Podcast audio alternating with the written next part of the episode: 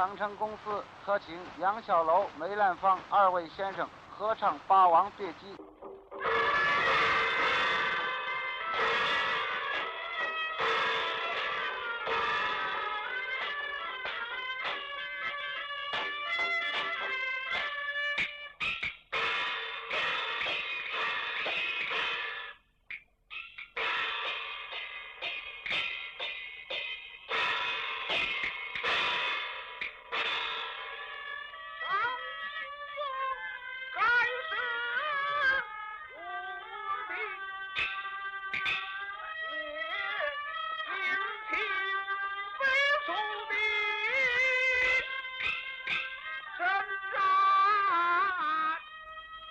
观众朋友，大家好，欢迎来到绝版赏析。今天呢，我们要继续为您介绍杨小楼、梅兰芳先生在一九三一年录制的绝版唱片《霸王别姬》。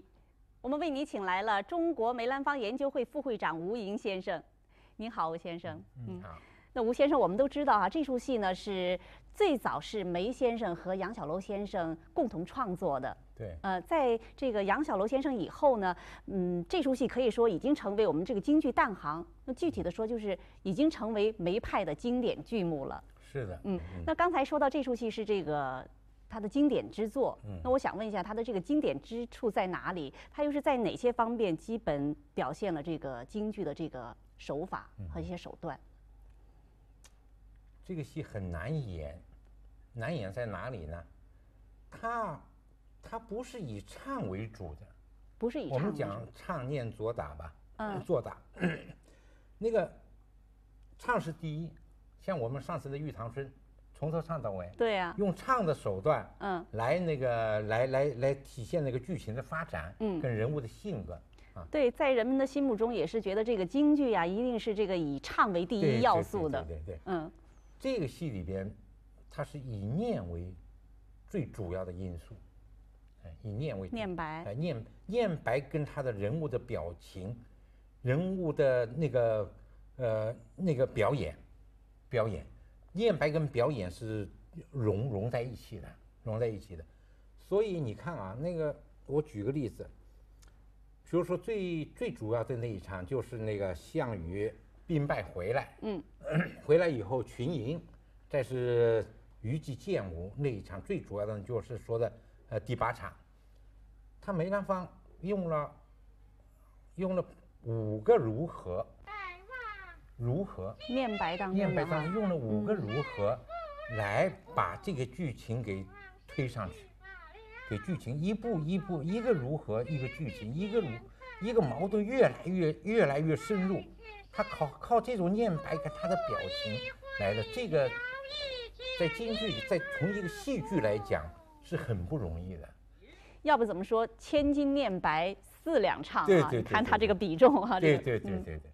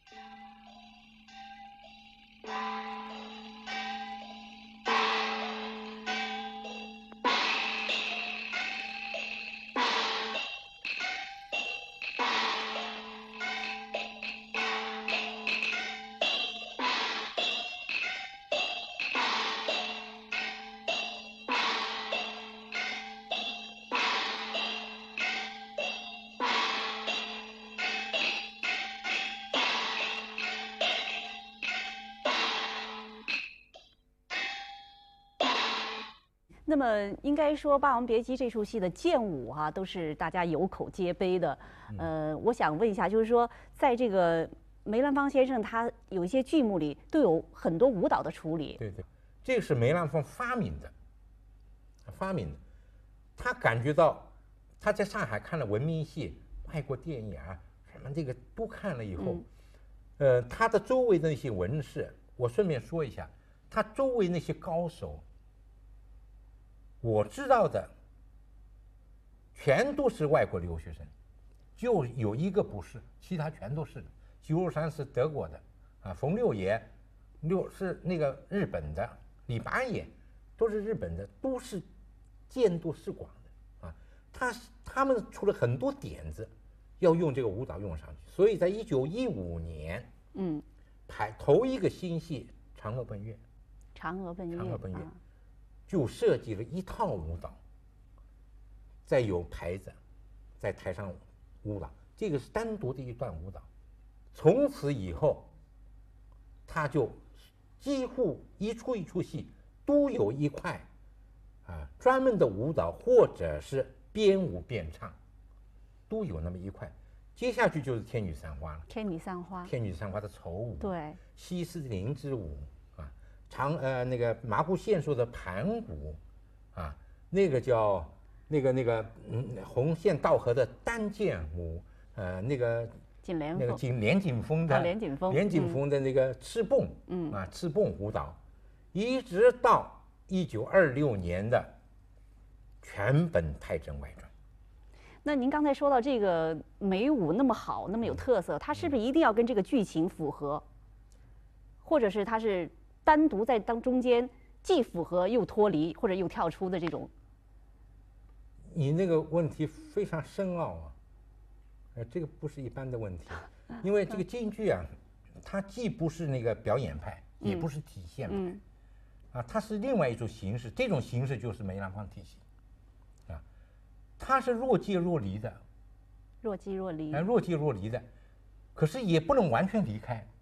所以你看《霸王别姬》那个虞姬的舞蹈，那是在很悲的情况下面舞蹈的，啊，他的演员是强颜欢笑，虞姬强颜欢笑，希望希望那个项羽能够不能跟平时那样暴躁了，你就听我的话，听一次吧，啊，你就好好的歇着，嗯，啊，不能千万不能着急，咱们慢慢想办法，啊。他是他用那种舞蹈的形式来劝那个大王，劝大王。那个他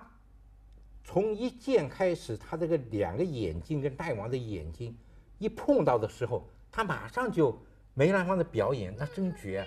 一看见马上就笑容就露出来了。都回转去回过去以后，他的愁容又来了。好，还有什么他什么弹弹眼泪的嗯他一开始就弹眼泪，嗯，最后演完以后，大王笑了，他也哭了，他也哭了。可是，所以呢，他是，可是台下的观众啊，嗯，在他演演这个华剑的时候，鼓掌啊，叫好啊。就是好像他这种情绪跟这个剧情的发展好像是相反的，不，我们在在一般的外国人的那个啊 戏剧观点来看，那觉得不可能的。觉得台上的演员演到这个动情之处，也跟着一块掉泪，应该是这样的不哈。，你演到这种英雄美人如此分离，要那种嗯情况，台下的太太小姐早就晕过去了，嗯。那才对呢。但他这个时候好像不是单纯在为你的这个人物的这个情绪，呃，人物的命运发展来叫好，他是在为你的一个一种记忆展现，是的，应该是这样的。因为这是你说的是一一面，嗯。另外一面就是演员，演员他必须能够进去，能够出来。有时候他舞剑舞到一定时候他出来了，后来他又进去了，啊，就像我们唱《生死恨》吧，嗯，那么悲的戏，梅兰芳这悲从来没有梅兰芳自己眼泪都唱出来，没有的，没有一个音是发抖的，他一过意我要给你来一个背音，你们看悲不悲啊？你们看楼下没有的，他始终是美的。可是他那种悲是在里边的，含着的啊，含着的，含着。观众会，他唱完头一句，那个那个回笼以后满堂好，那么悲的情况较好，不那不是开玩笑啊，在外国人看起来是不可想象的。不可思议。所以梅兰芳表演体系是没有第四堵墙的，没有第四堵墙。没有嗯一堵墙、二堵墙、三堵墙，台上三堵墙，斯丹尼拉夫斯基他是强调第四堵墙的，嗯，他说我们跟观众始终是有堵墙的，嗯，梅兰芳他说我从来没感觉到有多他要跟有多强，观众交流，交流产生共哎鸣，嗯产生共鸣。他说这样戏才演的才过瘾，互相才刺激哈。互相才才有气氛，那种在全世界是没有的，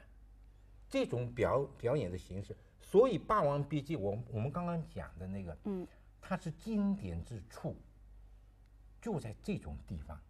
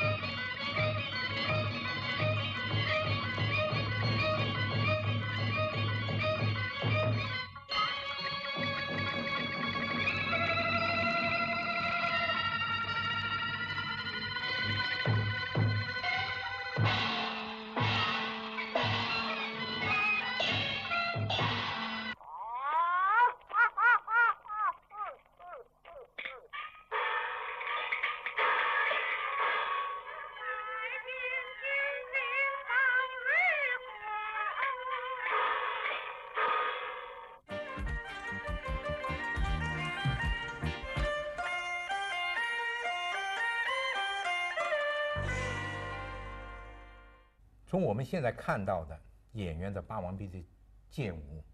剑舞，当然梅葆玖自己抠出来的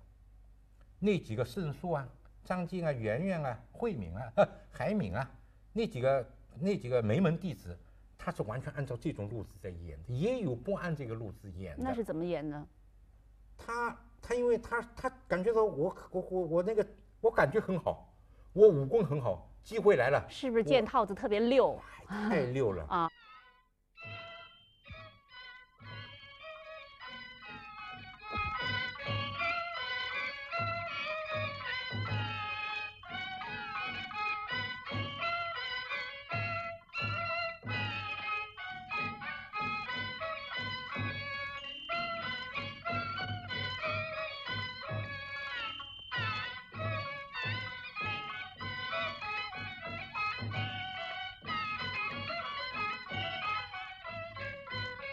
好多年以前，李玉茹院长，他曾经他曾经发表过，嗯，他不是说过，他发表过，他讲他在二十岁的时候，因为他是拜梅的，嗯，二十岁演《霸王别姬》，那时候他有无底子，无底子，知道今天先生要来看戏了，他兴奋的不得了，特别我非卯上。得露一下，卯上了，嗯，什么探海也来了，蹦子也来了，啊。哇，这个这个演完以后他非常高兴，那么到后台就碰到梅先生了，嗯，梅兰芳非常严肃的跟他讲：“你今天的演，你的舞剑太差了，太差了，太差了。嗯他说：“于季那个时候他是强颜欢笑，他那种心境，他怎么可能来一个棒子呢？啊，他怎么可能呢？他是不可能的啊！所以他说你武功好，你有你武功好，你脚底下好，你要六卖六也不是这个地方，啊，那当然是行话了。嗯李玉茹把这这一段话给整个给发表了。我看青年演员很有必要去，很有必要去那个再重温一下我们那些老前辈是怎么严那么严肃的对待我们的艺术的。所以我们这次殷培相来演舞剑以前，再要让张静嘛再给梅老梅老师啊再看一遍，我哪哪一点呃份儿不够，啊哪一点应该起份儿，嗯，啊这个都是有严格的规矩。不能就是单纯的这个卖弄技巧，一定要还是要走人物，从人物出发。哎从人物，可是你可以从人物里面出来，出来一点，可这个出来有有有有度的，有一个度的，不能没度啊，啊没度是不行的啊。所以呢，这打那个梅兰芳的舞蹈开始以后，其他流派的啊，陈延秋啊、尚小云啊、荀慧生啊、瞿碧云、小菜花啊，那是都是都是了不得的大款，现在叫大款，大款。他们都在自己的新编的戏里面都加上舞蹈了，啊，一直流传到现在为止，一直流传到现在为止。